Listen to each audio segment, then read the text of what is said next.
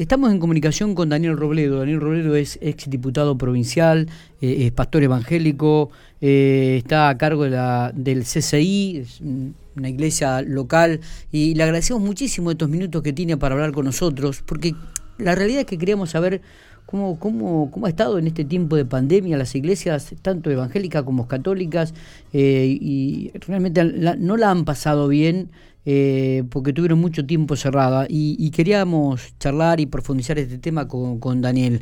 ¿Cómo está Daniel? Buenos días, gracias por atendernos. Buen día, muchas gracias a ustedes. Buen día. ¿Todo tranquilo, todo bien, trabajando? Sí, en realidad la semana pasada hizo mucho frío, mucho viento y me dejó un poquito difónico. Pero esta semana está maravillosa, las temperaturas van a ser extraordinarias. Sí. Linda para estar afuera, para disfrutar el aire, el sol. Eh, totalmente. Daniel, eh, las iglesias han comenzado a, tener eh, la presencia de sus fieles en este último tiempo, el gobierno, pero me gustaría que, nos haga un análisis de cómo, cómo ha pasado la pandemia, cómo han trabajado, si han podido cumplir y desarrollar los objetivos. Cuéntenos un poquitito. Bueno, lo primero que hablo desde una experiencia personal, nuestro, nuestro ministerio, nuestra iglesia es una iglesia que cuenta con más de 40 años aquí en la ciudad, lo que significa que tenemos una experiencia institucional, pero también una experiencia social que nos permite, digamos, y que nos avala hablar. Eh, no así, yo no represento a todos los pastores ni represento a los católicos, pero entiendo que hay un común denominador hemos tenido que readecuar el colectivo de, la gente, digamos, ¿no es cierto? Claro. Eh, ha sido una, una situación muy difícil. Lo primero que quiero decir que quienes tienen que tomar grandes decisiones con altas responsabilidades como es el gobierno, yo creo que es muy difícil. Es altamente comprensivo eh, entender las posturas de, y las decisiones del gobierno aunque no nos convenzan. Eh, nosotros no somos ni antipandemia, ni negacionistas, ni antivacuna. Lo quiero decir porque no se ajusta estrictamente a los movimientos religiosos esto del negacionismo o lo antivacuna. Yo creo que hay un movimiento mundial que precisamente por el cúmulo de información positiva y negativa ha generado temores, miedos, eh, sentimientos encontrados, tanto a vacunarse como a no vacunarse, como a aceptar el virus o no aceptarlo. Eh, yo estuve bastante grave en el hospital, quiero aprovechar eh, la sintonía de, de la radio ustedes para agradecer al personal de salud. Estuve en los módulos, estuve bastante, bastante, bastante mal Gracias a Dios pude salir, estoy todavía con algunas secuelas, pero quiero decir que eh, los temores de la gente en el día de hoy, algunos pueden decir son exagerados, infundados, pero la realidad de las personas están. Y la iglesia evangélica o la espiritualidad en cualquier orden que se la ubique, creo que es un derecho de las personas. Yo sé que hay gente que dice, bueno, pero rezar se puede rezar en la casa. Es verdad, Dios está en todos lados. Pero yo los he estado siguiendo a usted, especialmente a Matías que está ahí, y hablando los otros días a ustedes, los funcionarios nacionales, decía, Dios está en todas partes, pero atiende en Buenos Aires. Bueno, queriendo decir que las decisiones más importantes se toman allá. En realidad Dios está en todos lados y atiende, pero realmente muchísimas personas en la provincia de La Pampa, en Argentina, en Latinoamérica, en este crecimiento exponencial que ha tenido la Iglesia Evangélica, eh, tiene como hábito esto de reunirse, eh, considerando toda nuestra cultura, también todo nuestro contexto cultural, digo, esto de, compartir, de estar juntos, de, de estar en las buenas y en las malas. Bueno, eso en la iglesia se potencia. Entonces, no tener nuestros momentos de recogimiento espiritual en un lugar específico ha afectado fuertemente a la iglesia evangélica, ¿no es cierto? Y a sus fieles. Pero también eh, se utiliza hoy la palabra reinventarse. Bueno, los medios de comunicación, la digitalidad, ¿no es cierto?, las redes, para muchos era desconocido y hoy ya hay un manejo eh, forzado, pero eh, una herramienta muy útil. Claro que no es lo mismo mirarte a los ojos, estar en tu estudio, mirarlo a Matías, si está más flaco, está más gordito, si cómo es su semblante. No es lo mismo que hablar por teléfono o una videollamada o un Zoom o Google Meet, qué sé yo, o un Skype. Eh, bueno, pero pero ha venido a suplantar, eh, digo yo, esto de, de, la necesidad de estar juntos, de, de encontrarnos. Entonces, eh, hemos tenido que cambiar. Vos sabés que la pandemia ha generado esto que te decía, muchos temores. Sí. Y la verdad que los grupos, los grupos eh, de WhatsApp, eh, se han colapsado porque la gente obviamente pide cadenas de oración, pide oraciones por familiares, por amigos, eh, con estos temores de que cuando entras al, al, al módulo o cuando te agarró coronavirus, vos no sabés a dónde terminar, ¿verdad? Bueno, yo creo que la, la, pandemia, Daniel, en, en esta época, este, y específicamente al, vecino, a la comunidad de General Pico, uno ha visto la cantidad de, gestos solidarios que siempre el piquense está, y, en eso hay que remarcarlo, y, y la cantidad de, de gente que se ha sumado a cadena de oración por, por infinita cantidad de gente, ¿no? Que aún no conociéndola, siempre ponía una oración en pos de, de, la recuperación de aquellos que, que de repente estaban en una situación muy delicada. Claro, yo digo que la pandemia hoy tomó, por lo menos en nuestra idiosincrasia, en nuestra forma, en nuestra ciudad, en nuestra provincia, tomó eh, rostro, nombre y apellido. Yo he tenido gente en mi congregación que en la misma semana perdió a su papá y a su mamá, por ejemplo. Son golpes muy duros. Y esto se replica en mucha gente. Y hoy ya eh, no es tan lejano, che, dicen que está muriendo la gente. No, no, hoy en nuestros ámbitos más cercanos hemos perdido eh, seres muy, muy apreciados, muy queridos. Y esto, eh, yo observo una deficiencia en el reconocimiento y en el conocimiento del funcionamiento de la iglesia, desde la parte técnica de salud. ¿Por qué? Porque lo espiritual viene a ser el soporte de casi te diría todo lo otro.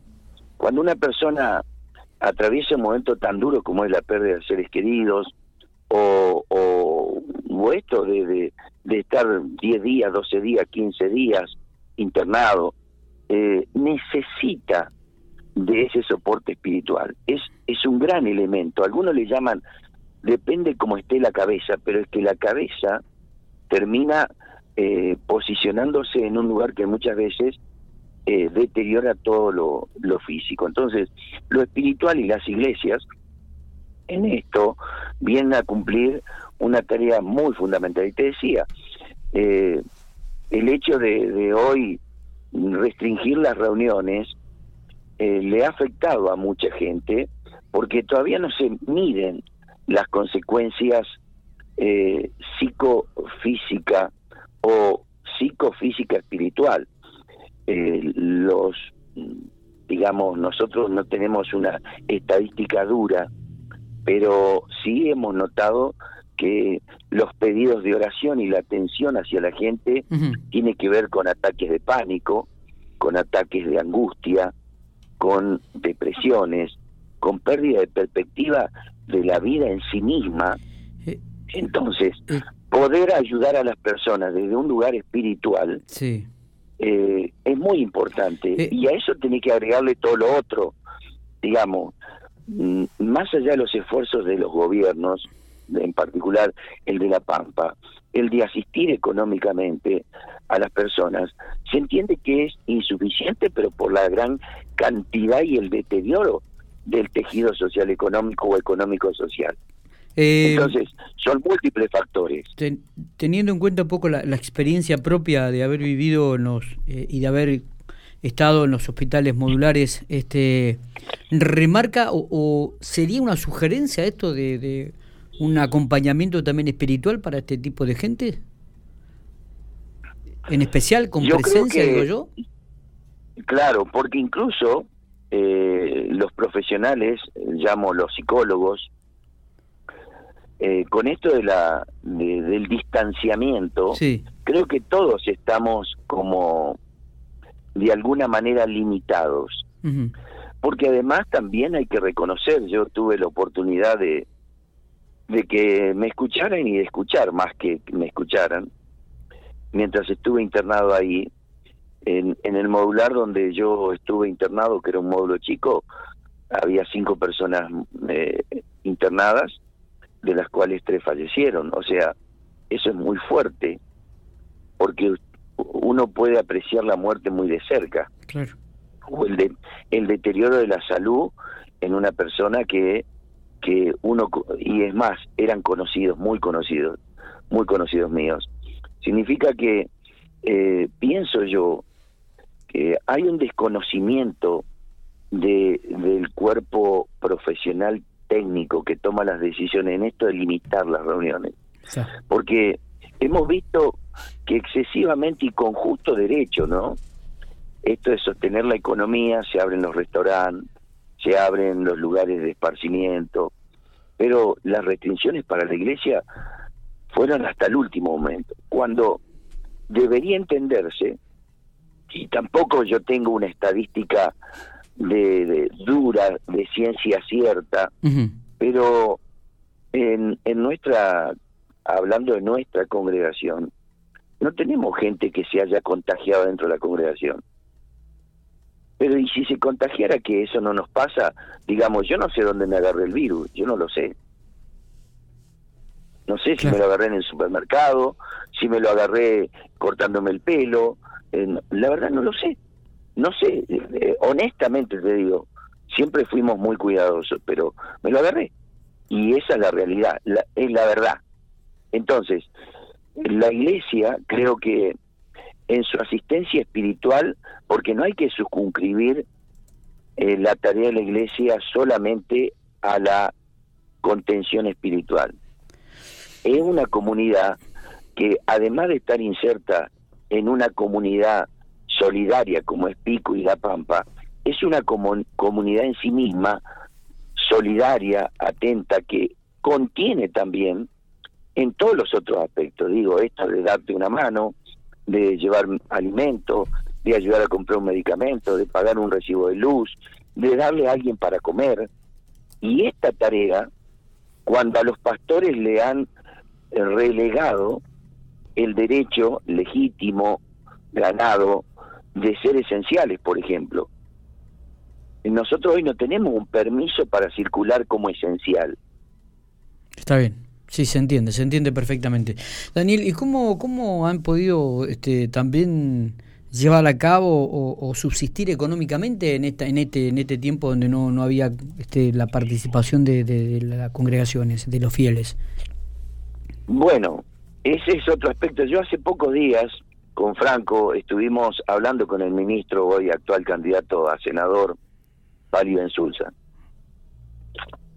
con el cual tenemos una muy buena relación y considero notablemente a, este, a esta persona, eh, su calidez humana y bueno, eh, su capacitación profesional. Y le planteábamos esto, esta pregunta que vos me, me haces, que es la otra realidad, ¿no? la realidad de que detrás de cada pastor hay una familia. Y que por más que muchísimos pastores trabajan, algunos son profesionales, otros son albañiles, algunos trabajan en relación de dependencia, otros tienen sus propios emprendimientos por fuera de la atención espiritual, pero hay otros que realmente la, la hermandad, la congregación los sostiene nadie se puso a preguntar qué es de ese pastor, qué es de esa familia, cómo vive. Sí, sí, sí, totalmente. Es verdad. Es verdad. Bueno, eh, lo segundo es que hay pastores que no tienen propiedad, eh, digamos, iglesias que tengan sus templos, tienen que alquilar, tienen un contrato. Y al no haber concurrencia, al no haber asistencia, como en todos los aspectos, la economía se ha deteriorado. Pero yo tengo que reconocer que nosotros no solo predicamos de un Dios de milagros y un Dios que puede hacer muchas cosas. Dios es el sustento de muchos de nosotros en tiempo de pandemia. Y le animo a la gente a que más que nunca busque a Dios, porque Dios no es algo místico, sino que Dios es un Dios de cerca, un Dios que se ocupa del ser humano. Porque de esta manera ya está demostrado. Dice, de tal manera amó Dios al mundo, a Miguel, a, Daniel, a cada uno de los que nos están escuchando, que dio a su Hijo unigénito. Significa que la demostración de amor ya está hecho y el, el, cuidado personal de cada uno de, de, los seres humanos. Entonces, este es un tiempo para buscar a Dios, porque Dios, yo tengo infinitas cantidades de testimonios de gente que me dice, la verdad, que Dios llegó en el momento justo y conseguí un trabajo o alguien vino y me ayudó. O sea, cosas que uno dice son maravillosas. Está. Eh, Daniel, te agradecemos muchísimo estos minutos, ha sido un gustazo poder hablar con vos, seguramente nos vamos a volver a comunicar en, un corto tiempo, volveremos a estar en el aire, te, seguramente te invitaremos aquí a los estudios de la radio para que compartas con nosotros una mañana y podamos charlar más tranquilos. Gracias por estos minutos, abrazo grande y éxitos y lo mejor gracias a ustedes, Matías no abrió la boca, significa que alguna cosa... Está escuchando atentamente. No, estamos trabajando también. Esto esto no es solamente no es solamente radio, ese se complica todo acá, ¿eh? Yo, yo lo que le tengo para decir eh, a Matías, Miguel, sí, a ver. es que no se tire con los que tenemos nuestra edad, ¿veo? porque usted se pone medio melancólico hay veces. Sí. El otro día lo escuchaba. Sí. Y, y bueno... No, es melancólico, es recordar cosas que uno ha vivido, ¿no? No, pero él, se pone viejo. Él, el que es más joven y que algún día va a llegar a nuestra edad. Totalmente. Y ahora, y, viste que ahora ya es padre y ha cambiado la forma de pensar aquel que lo conocía hace cinco o seis años atrás a Matías y ahora que tiene un hijo, este, ya vos decís, ah, mira cómo piensa este, cómo cambió la manera de pensar, cómo viste, va cambiando de acuerdo y es cierto lo que decís, ya va a tener otra vez, che, pero aquellos viejos que no decían y contaban cosas, tenían un poco de razón. Tenían. Marco, cortar el micrófono a estos dos, por favor. Les mando un gran abrazo, los quiero mucho. Gracias, Daniel. Abrazo grande.